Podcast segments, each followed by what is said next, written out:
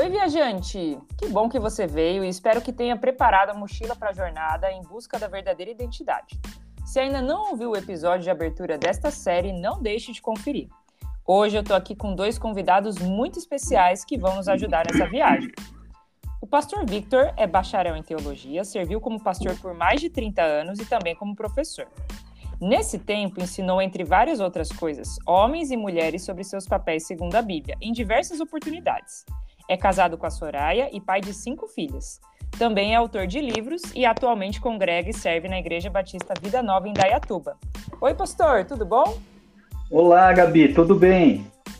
E a Priscila é casada com o Março e é mãe de dois filhos. Ela é formada em letras e trabalha com revisão de textos escreveu um livro muito legal, Meninos como Você, que conta a história de muitos meninos da Bíblia e que os garotos de hoje podem aprender com eles.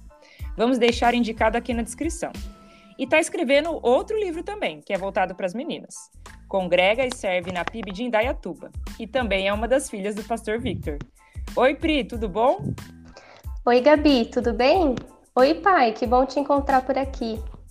Legal, essa entrevista vai ser uma conversa bem em família.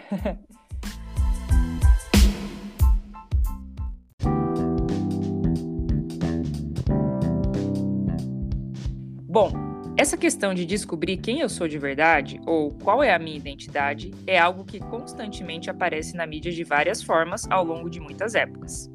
Recentemente, o filme Barbie, que tem sido muito assistido e dado que falar, toca nessa questão. Isso tanto do ponto de vista da identidade pessoal, numa busca por compreender o propósito da vida, quanto na questão da masculinidade e feminilidade.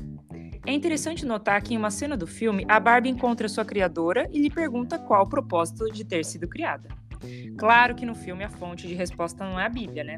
Hoje queremos falar biblicamente sobre esses temas. Pergunta: Vocês poderiam comentar sobre a importância de buscar respostas na palavra de Deus, nosso Criador, sobre a nossa identidade? Gabi, é isso. Eu acho que é uma, uma decisão que a gente precisa, de uma forma muito consciente, tomar. Sabe por quê? Porque nós sempre vamos definir a nossa identidade a partir de algum padrão ou de algum modelo. Vamos chamar isso de a nossa fonte, a nossa fonte de inspiração ou de informação. A questão é que nós precisamos ter, encontrar uma fonte que seja confiável e que seja segura, ou seja, que dê resultados. Então, quando eu comparo a Bíblia com outras fontes conhecidas, por exemplo, as celebridades que inundam aí as redes sociais, os influencers ah, e as suas muitas propostas, ah, ou se eu me baseio, eu tenho como fonte a minha, a minha turma de amigos, ou se eu apelo para filósofos humanistas, ou ainda se eu me baseio em proposições que são derivadas de teses revolucionistas, nesses casos eu vou perceber claramente a superioridade da Bíblia. Sabe por quê? Porque nas suas afirmações, a Bíblia ela confere ao homem e à mulher, em primeiro lugar, dignidade. Porque nós somos criados, é assim que ela diz, à imagem e semelhança de Deus. E, e, o homem e a mulher, quando criados, eles constituem o ponto alto da criação de Deus, o ponto mais elevado da criação de Deus. A Bíblia também confere ao homem um propósito, propósito para a sua vida, uma razão pela qual viver, uma razão maior, uma causa pela qual viver, e, e que está fora de nós. E em terceiro lugar, a Bíblia ela confere ao homem e à mulher uma esperança concreta, uma, uma esperança muito muito palpável que pode ser traduzida por por vida, né? vida agora e vida na eternidade. Por essas razões, eu penso que é uma, uma escolha inteligente que a gente faz quando, ah, quando nos voltamos para a palavra de Deus, para descobrirmos, então, ou para construirmos a nossa identidade. É, Gabi, e como vocês já refletiram muito bem é, no primeiro episódio desta série, a nossa identidade tem tudo a ver com o nosso propósito. Por isso, nós precisamos perguntar ao nosso Criador para o que nós fomos criados. E a Bíblia vai dizer que nós fomos criados por Deus para a glória de Deus. Uma outra forma simples de dizer isso, a glória de Deus, é para agradar a Deus. E quando a gente quer agradar alguém, o que, que a gente precisa? Precisa saber o que a pessoa gosta, não é mesmo? Se a gente tentar agradar o outro com coisas que a gente gosta, fazendo a nossa vontade, do nosso jeito, não vamos ser bem-sucedidos. E Deus já deixou claro na palavra dele as coisas que o agradam. A vontade de Deus para nós não é um mistério que precisamos desvendar ou procurar, sabe-se lá onde.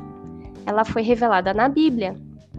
Então, se nós já fomos salvos e tivemos o coração transformado por Jesus, nós vamos querer saber o que o agrada, vamos querer ouvir o que ele diz e vamos querer obedecer. E eu vou ser sincera, nós não vamos conseguir. Vamos falhar muitas e muitas vezes. Nós não temos a capacidade nem o mérito de viver como Deus quer. Então nós recorremos a Jesus e dependemos dele para obedecer. E sabe, Gabi, à medida que a gente estuda a palavra de Deus, ele vai nos transformando de dentro para fora. E aí não se trata de seguir uma lista de regras ou moralismos, mas de viver para agradar o nosso Criador o que envolve desde as palavras que nós falamos, como cuidamos do nosso corpo, as roupas que usamos, é, como lidamos com nossas emoções, como nos comportamos como homem ou mulher, como nos relacionamos com outras pessoas e tudo mais. E Gabi, eu, eu, eu também acho que seria interessante a gente comentar aí com os viajantes, né, para forçar aí o seu, a sua reflexão, é, deixa eu contar uma coisa muito interessante. Quando a minha esposa estava grávida da Priscila, ela é uma das nossas filhas, ah, naquela ocasião ela fez um exame de ultrassom. E o médico que estava acompanhando, realizando o exame, ah, olhou para a Soraya e para mim e disse: é uma menina. É, ele poderia ter dito, se fosse um outro caso, ele poderia ter dito: é um menino. Sabe por que, que isso é importante? Porque não existe outra opção além de uma dessas duas ou é menina ou é menino. Foi assim que Deus criou e é assim que continua sendo. E é aí que nós vamos encontrar a nossa identidade. Nossa, muito legal, pessoal. Muito obrigada já por essa, essa introdução que faz a gente pensar bastante sobre essa questão da nossa identidade.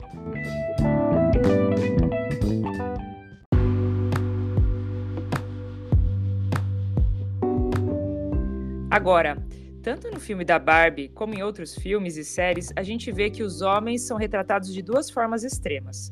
Ou eles são retratados como machistas, em que todas as mulheres devem servir às vontades dos homens de forma humilhante, ou eles são retratados como bobos, sem saber o que fazer, dependentes da liderança das mulheres e em algumas vezes retratados como totalmente dependentes do amor de uma mulher.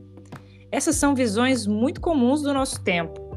Pergunta: Pastor Victor, o que a Bíblia diz sobre o que é ser homem e como é que a queda afetou isso? Bom, de novo, Gabi, a gente precisa, precisa voltar e, e nos lembrar de qual a fonte do qual a gente tira essas informações. Eu preciso de uma fonte que seja confiável e que seja aprovada.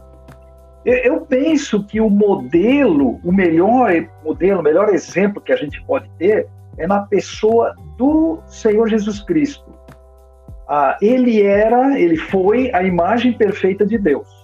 E quando nós ah, olhamos para os relatos né, da, da, da, história terrena de Jesus, nós vamos perceber algumas características muito próprias dele. Por exemplo, ele era um indivíduo gentil e acessível no trato com as pessoas.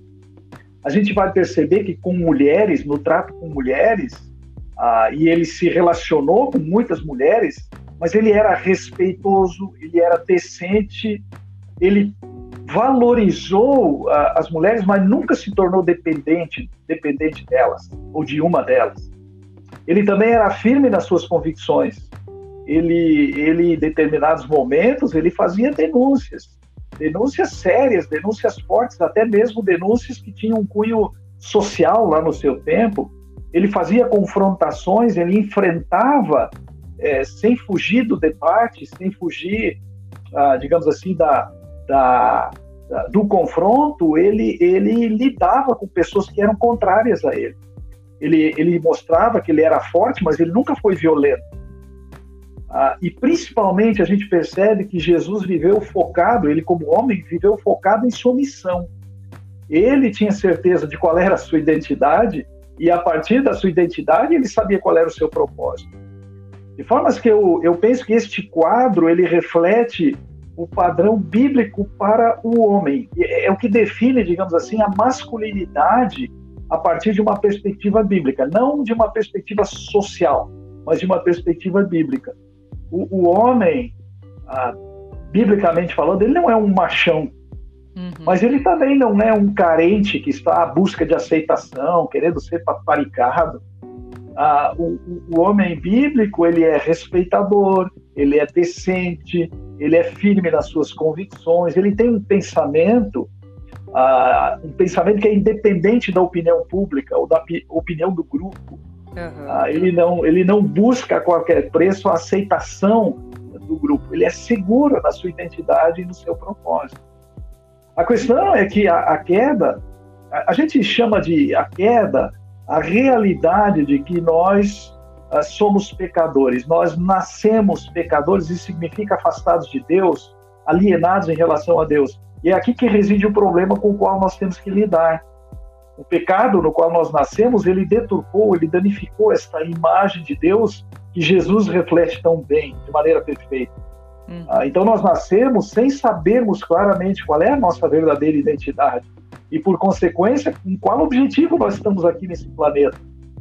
Então, é aí, viajantes, que a, a jornada se torna complicada. Por isso, eu insisto com isso, nós precisamos nos voltar para uma fonte uh, de informação, uma fonte de inspiração, que ela seja confiável e que ela seja, uh, seja aprovada.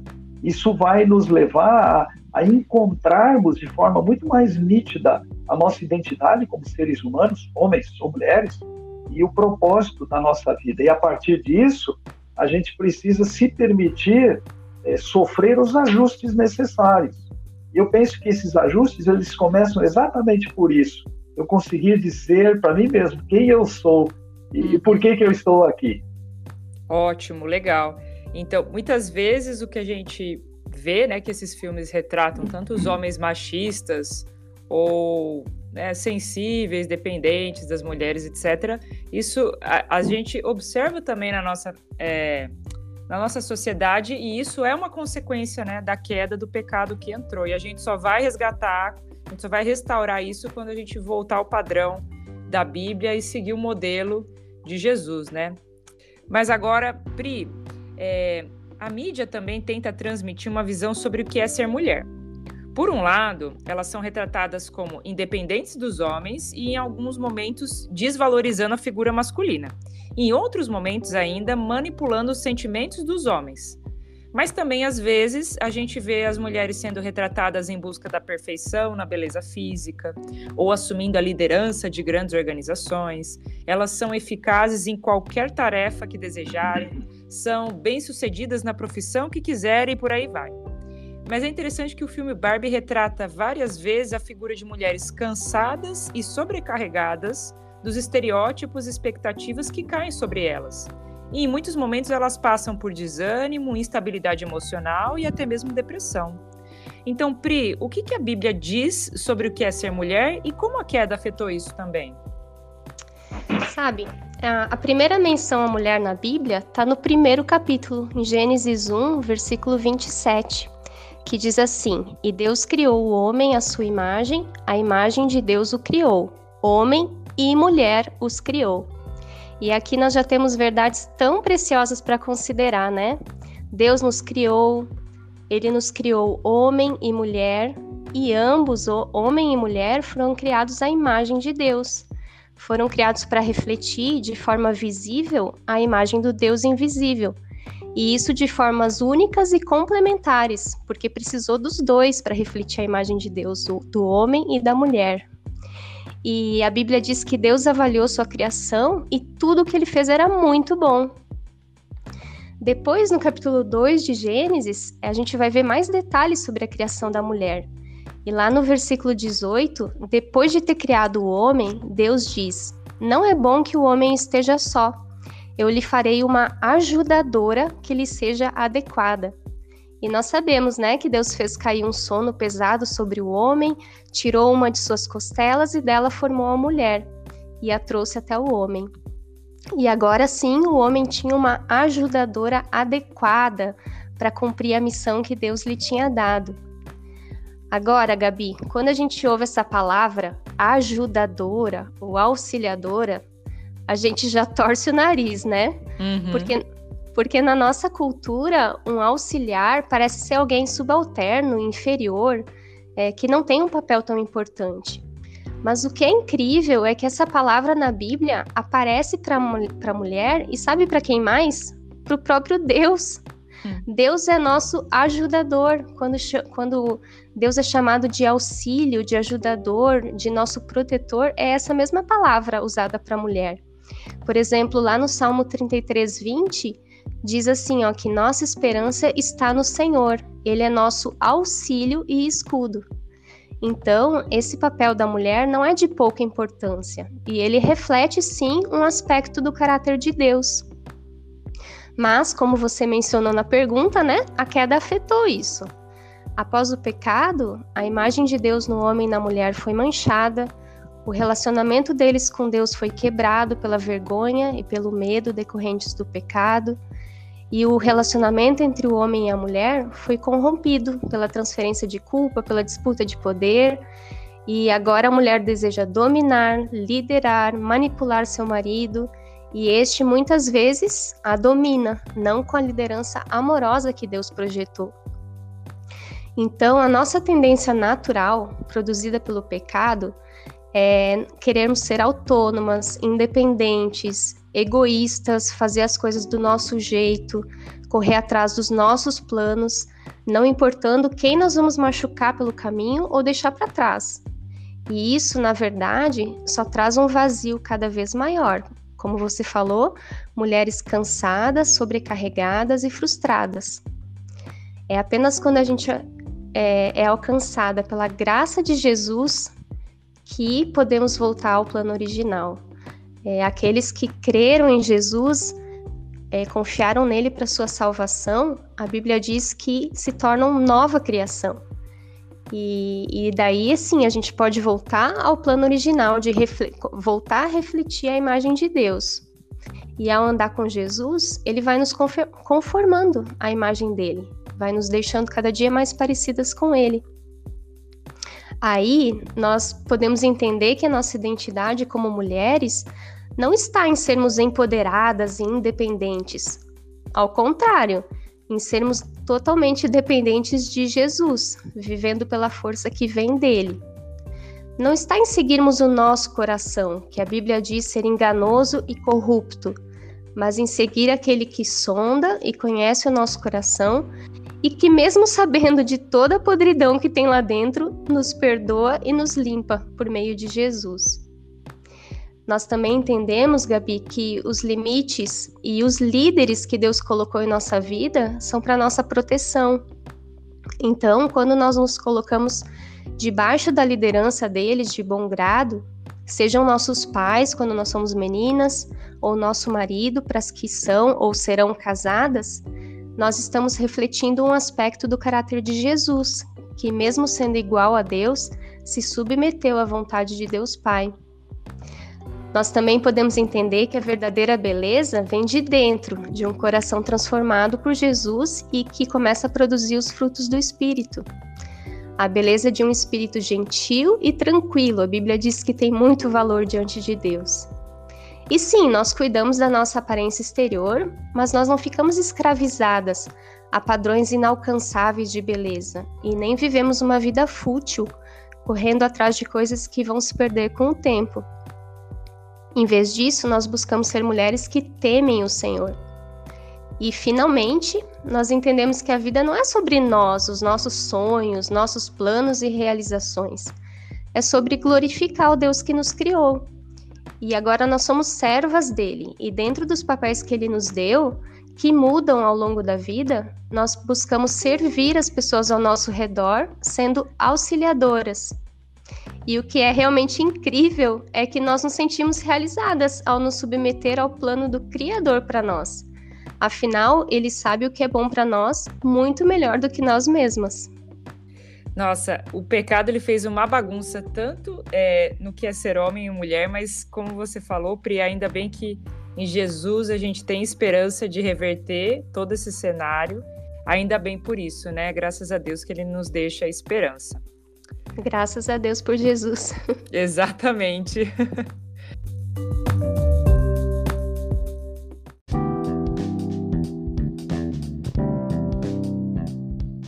O filme é, da Barbie também retrata muitas vezes como tanto homem quanto mulher sempre estão em busca dos próprios desejos sem pensar no outro. A gente já conversou um pouquinho sobre isso, né?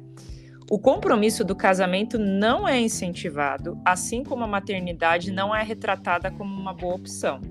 Então, mais uma pergunta.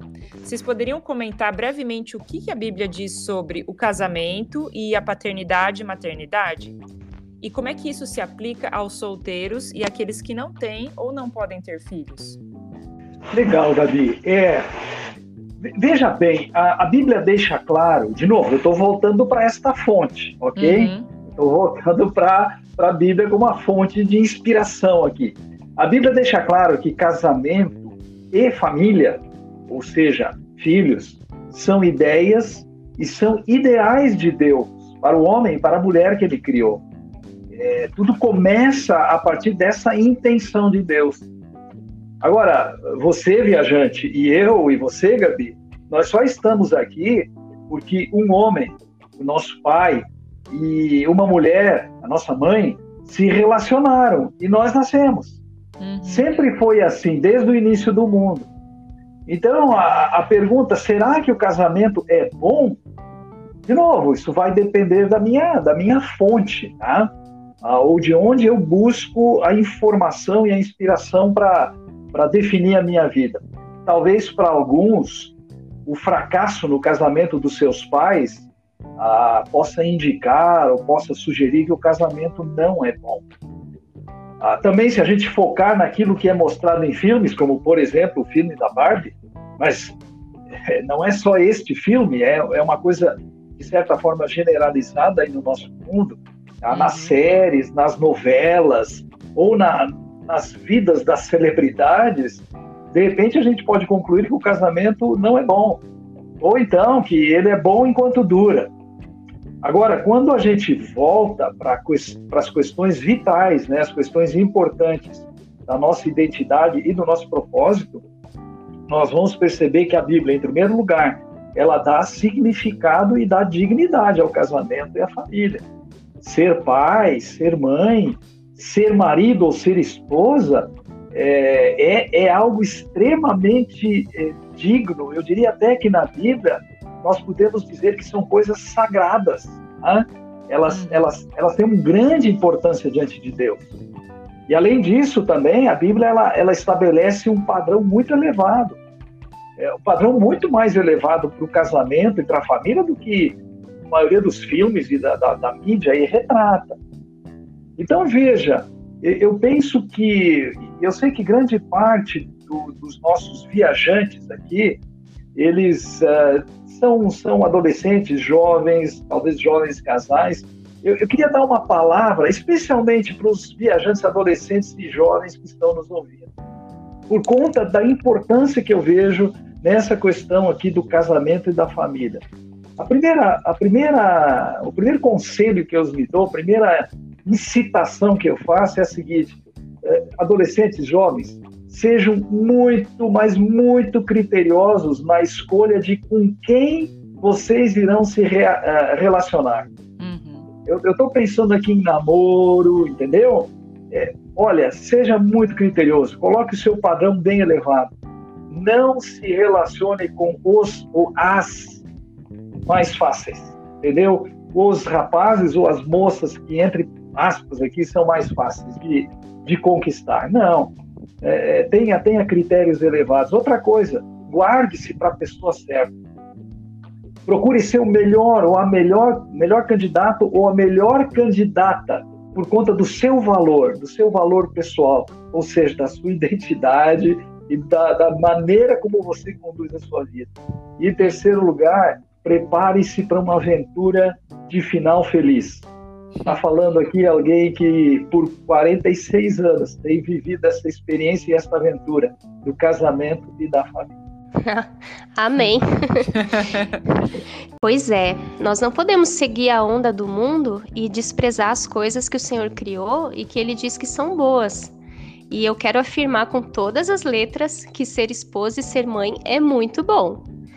Mas, por outro lado, nós também não podemos idolatrar essas coisas, é, colocar no casamento ou em ter filhos a nossa expectativa de realização e satisfação, pois esse é um lugar que só Deus pode preencher no nosso coração. Então, eu queria dar uma palavrinha também aos solteiros.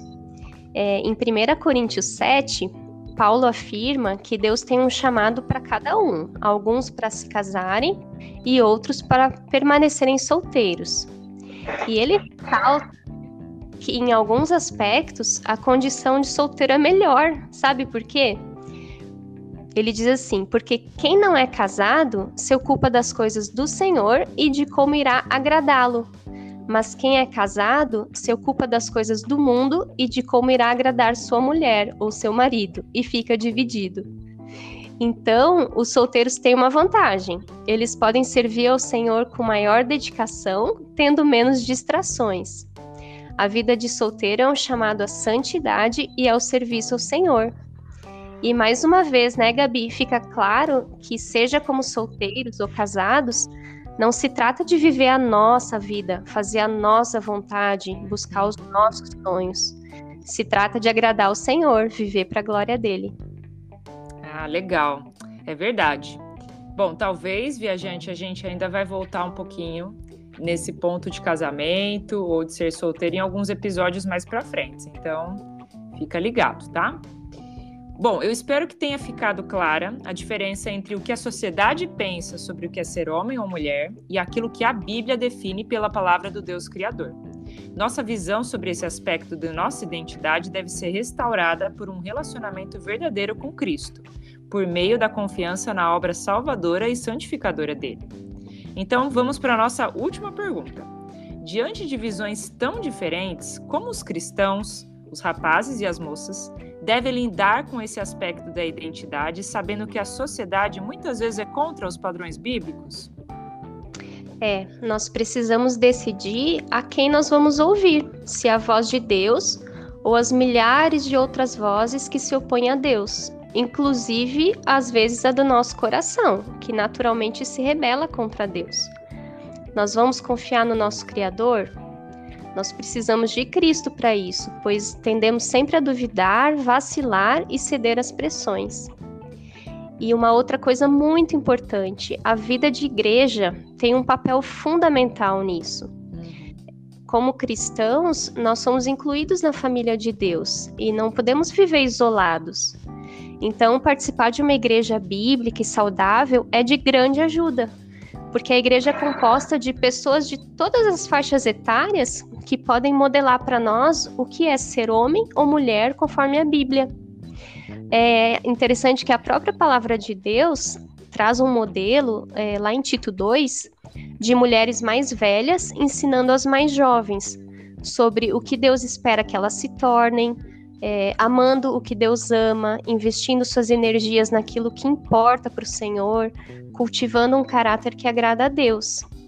É, então, minha sugestão para as moças é: vivam a vida de igreja, disponham-se a aprender e a servir na sua igreja.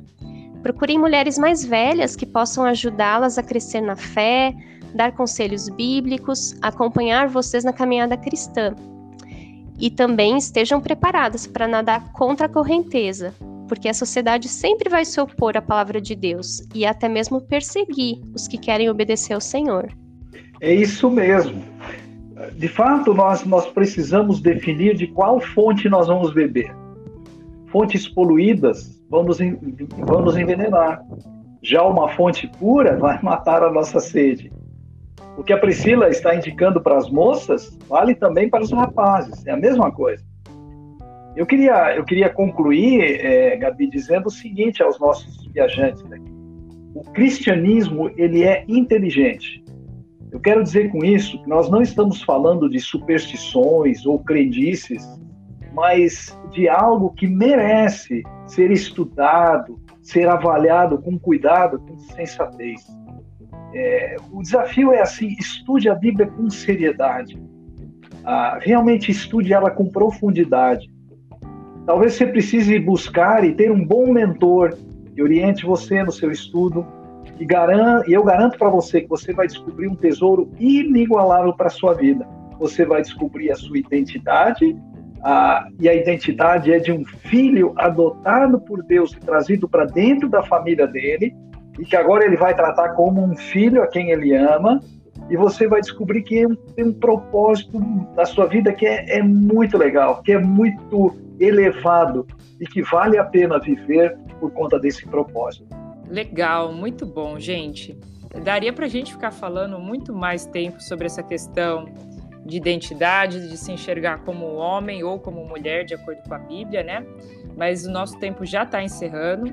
Queria agradecer mais uma vez a participação de vocês aqui. Obrigado, Pastor Victor e a Priscila também por ter topado. E quem sabe a gente não se encontra numa próxima, né? Quem sabe, estamos à disposição. Muito obrigada, Gabi. Foi uma honra fazer essa parada aqui com vocês. Tchau, tchau, viajante. A gente se encontra no próximo episódio.